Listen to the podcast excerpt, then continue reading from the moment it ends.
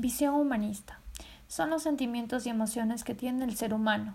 Según Tutu, él considera que la visión humanista son principios éticos universales que deben ser constituidos en el soporte propio de, una, de un propósito integrado del fin y la formación de la enseñanza para todos. Centrándose en el ser humano y el hombre, llegó a ser guiado por la razón y no la fe.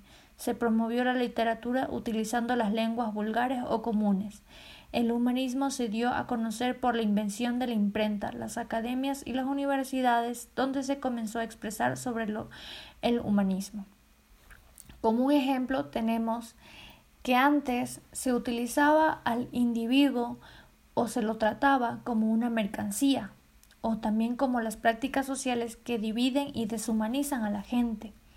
La visión humanística trata de que se vea al ser humano como una persona de bien, mas no como una mercancía o como un individuo que solo está hecho para el trabajo, mas no para tener sentimientos, emociones o cualquier otro futuro para él o un anhelo o una esperanza.